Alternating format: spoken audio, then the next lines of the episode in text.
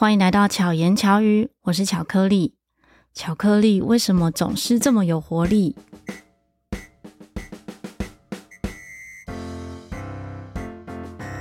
因为我是巧克力呀。今天这个主题呢，是一位不具名的听众留言许愿的。他前面讲的是巧克力为什么总是这么有活力？你保持活力的秘诀是什么？我觉得最近听众许愿的主题都有一点点个人，也就是似乎无法通用于每个人。我也不确定说我的分享是不是对大家有帮助。那我在网络上面就搜寻一下，保持活力有什么秘诀？网络上面说的呢，有关于健康的饮食、运动、充足睡眠，然后压力的管理、社交互动、兴趣爱好、规律生活、设定目标。我就不讲详细的内容，因为我看完之后就觉得哇，我都没有做到诶。健康的饮食可能还算有沾到边，因为我吃素嘛，可能相对健康吧。但是我又超爱吃零食，是每天都要有海苔、洋芋片或者不同的零食。比如像今天，现在录音已经是快要一点了，就今天真的整天，我从六点多。应该不是从今天，从星期六开始就都早起。星期天有早上是一场活动在江子翠，然后六点多起床出门，然后活动是到十二点半。可是因为我一点之前要到阳明山演出，所以那一场活动提早离开，然后到阳明山。阳明山结束之后，先去吃火锅，因为 一整天活动结束嘛，慰劳自己，然后回家开会。那又处理一些事情，结束又是一个三点。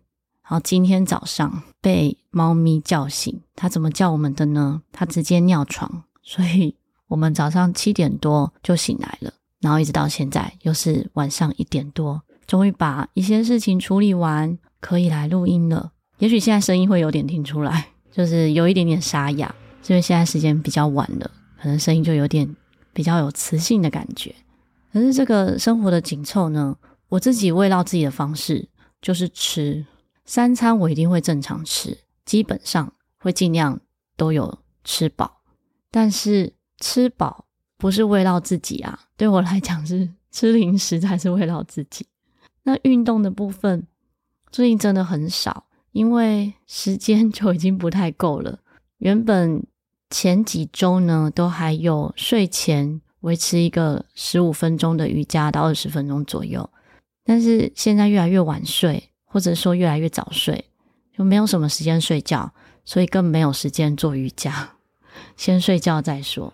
这边讲充足的睡眠，他说每个晚上要睡足七到九小时，以恢复体力和精神活力。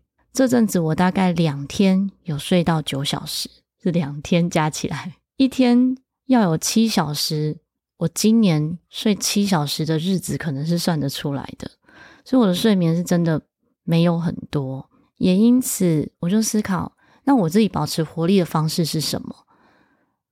我觉得是因为喜欢我正在做的事，不管我现在做的是什么事情，有可能我正在做的那件事是责任，好比现在有一些工作是属于交接的。那么不一定是我需要负责，可是，嗯，我有责任把它处理好，让整件事情更好。但如果我只想到责任的话，这件事就不开心了，就不好玩。所以我只想的是，怎么样可以让这件事情完成之后很好，我会有成就感。只要事情是好的，我就有成就感，那么我就有动力去完成这件事。这可能就是我活力来源之一。那喜欢正在做的事情呢，也可以说是回到当下。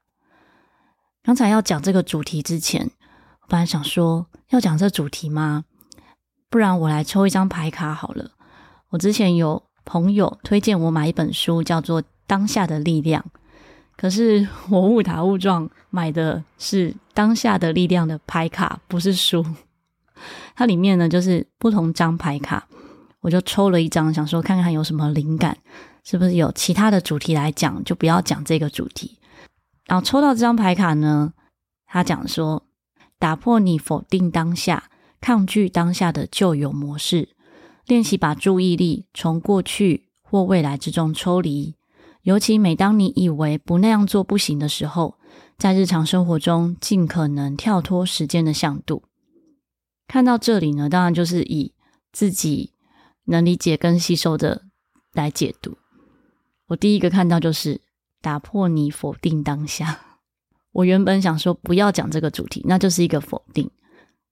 于是我就决定好，那就讲这一个吧。以当下这件事情来讲。我在完成每一个任务或者正在准备的事情的时候，很多时候都是前一刻处理它，因为刚好最近事情比较多，比较紧凑，也比较没有办法更提早准备。可能一些大型活动有时间轴的这一种，我就会更早一点准备。那么其他需要细修的部分，我可能都会是在前一天或前两天。就好比我星期五凌晨要出国，我现在还没有整理行李，甚至是要带出国的东西，很多也都还没有买。有一些物品可能需要添购的，明天找空档再说。这样会先以轻重缓急来决定我处理事情的内容。例如，我同时要进行的有啊录制课程的部分，其实我完成了一部分，但是网页要上架。然后里面有一些内容要确认的，以及上架的平台的一些细节，就是有很多不是我能处理的工作，那么我就不花时间在上面，因为我去搜寻很多，那可能会是重复的做工。前阵子刚好跟阿健在一起工作的时候聊到，他说他在准备一个工作，准备了好几天，但是那件事情还没有去完成。我说：“那你为什么不干脆就不要做那件事？你等到最后一刻再做就好。对我来说，假使我每天都想着，例如我应该要练习，我应该要好好完成这件事情，但是又没有着手去做的话，好像我花了这么多的时间都在这件事情上面。那不如我做好我要做的事，哪怕是觉得我应该做但没做，那也是会有一部分的心力在那上面。”就像之前讲的，如果我今天想要休息一下，看个动画，我就会好好享受看动画这件事。我不会一边看动画，还一边想着说啊，我还有什么没做，还有那个没做，这个没做。这也是常常学生们会跟我分享的。他说：“老师，我可以偷懒一下，不吹陶笛吗？”我说：“当然可以啊，那休息本来就是应该的，练习或不练习都很好。”但是你不要在休息的情况下懊恼着自己没有练习，或者是你在练习的情况下懊恼着自己啊，我都没有看哪一部剧，或者我没有跟谁出去玩。真的回到自己的内在，看看自己真的想做的是什么。如果你可以选择的话，就是回到自己的内在去选择你最想做的那件事情，你就会有动力马上完成它。或者就像刚才前面说的。不一定是你想做的，可是是你必须做的，那就好好接受喜欢正在做这件事的自己，还喜欢这件事。如果你是没有办法喜欢它，那不用喜欢，接受就好了。只要接受，你就会有动力去做。因为如果你不是接受这件事情，或者是不喜欢这件事的话，你会是被推着走的。可能人家推一步，你才走一步，或者是要。用力推一步，你才走几步路这样子，那对你来讲很累，可能跟你共事的人也很累。我自己是很容易忘记事情。嗯，星期天有一个活动嘛，上午的那个活动呢，其中有一个主题就是跟国高中生讨论到，就忘东忘西，没有准备好的这个习惯。后面分组讨论的时候，他们就说请我来分享一下，我说不要，我完全没有好的例子。我就是那个忘东忘西的人。那回到生活动力这件事，因为我有期待着想做的事，比如说以实体课来讲，我会期待着见到学生。那么以每个星期二早上可以早起去参与 p a r k e s t 早餐聚，因为我有期待见到大家。虽然每次的聚会我都说不用报名，有没有时间来参与都没有关系，就不用有压力。可是我还是会期待。见到不一样的人，那如果真的都没有人，我也不会失望，我就好好跟自己在一起。像有几次刚好大家比较晚到，我有思考说，诶，今天是不是没有人呢？没有人也没关系，我就做我的事情，因为我都有带电脑嘛，或者是用手机完成要做的事也可以，因为事情总是做不完，就可以回到自己身上，把自己要做的事做好。那假使是很多人的情况，我就好好享受跟大家一起交流的这个时刻，因为跟人交流很开心，见到这些有创意又热情的伙伴们，对我来说是补充能量的。所以即使星期一的晚上，也就是现在，可能有时候会事情做完非常晚，也许录音上架完就两三点了，早上还是可以出门。是因为我想做这件事的动力很强，所以可以驱使我去完成。虽然举这个例子，我觉得它也可以套用大家的生活中，一定也有属于你该做的，跟对你来说是奖励型的事情，那么就可以依这样子的方式，让自己驱动完成更多事。这个在之前的巧言巧语单口节目，完成一个小目标，就会把自己推向一个大目标。其实我忘记主题是什么了，只是我还蛮常讲这句话的。我并不是一个很有规划的人，我可能只会一直完成事情。那也许你是跟我一样，并不是很会把事情好像计划个三年五年这样的类型。那我们就好好回到当下，把现在的每一件事情做好，累积起来，三五年之后再来看，别人看起来就会觉得你很有目标。就像我的例子也是这样。那听众呢也有提到一点说，为什么我每天做这么多事情，但是感觉好像不会累，我看起来没有很疲累。其实我可能一个人的时候会看起来很疲累，或有时候。跟别人聊天，别人会觉得我眼睛好像嗯没精神，可是我觉得不是没精神诶，有时候是眼睛大的困扰。眼睛大，你只要眼睛没有睁很大，别人就会觉得你没精神。这样，而大多数时候，如果很多人一起交流，诶，通常都是很有精神的状态。我自己维持做一件事情不会太累的方式，是我会一直换不同的事情来做。我可能做 A 这件事情做一个段落，就做 B。所以对我来讲，它是一个新鲜感，然后再做 C 或再完成 D，我一直在做不同的事，也许都是在做事，或者也许都是在电脑前完成。可是我一直在执行不一样的事情。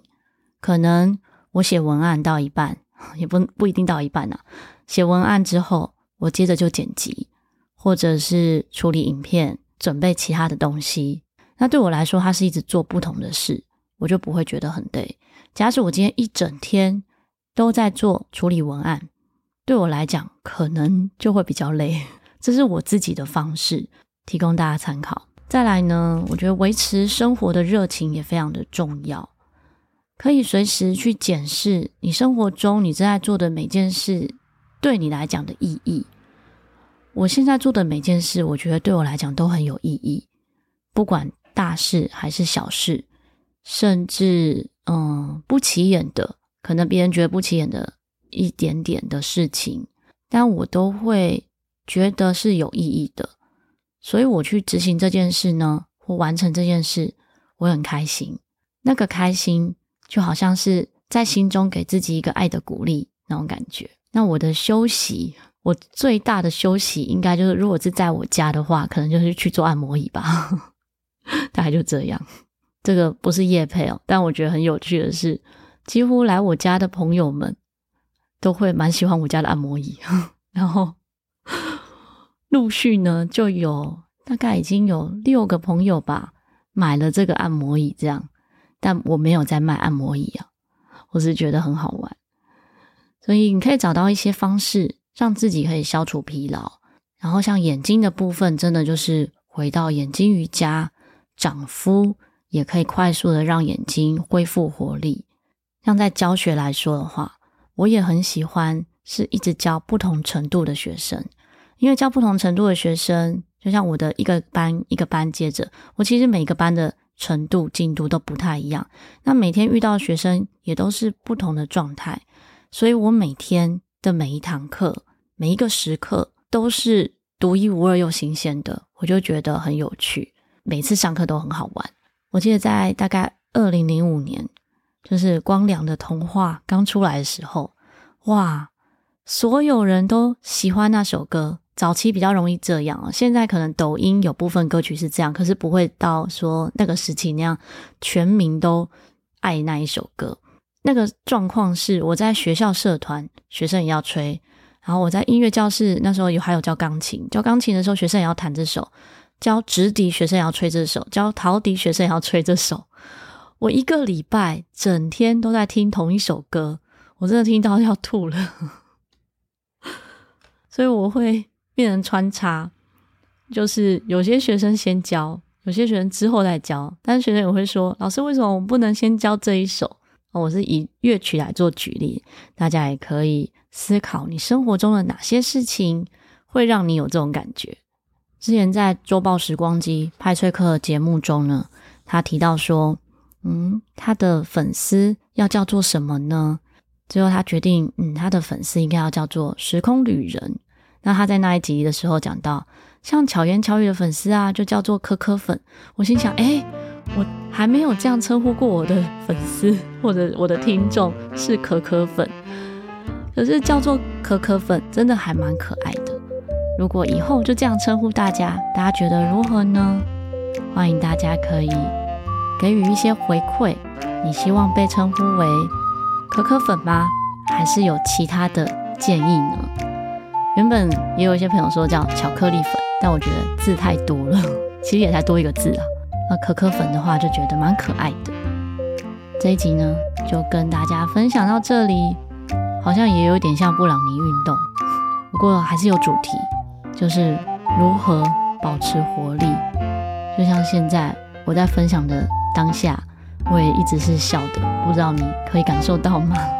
如果大家有想听什么主题的话，欢迎可以继续留言给我，留言在 Google 表单或者 Apple Podcast 也可以尽情许愿。那有任何想跟我分享的话，也都可以透过 Google 表单的说说悄悄话留言给我。假使你觉得这一集对你有帮助，也欢迎可以分享给你周遭的朋友。希望巧克力可以陪伴你，巧妙克服生活中的压力。我们下次再见，大家拜拜。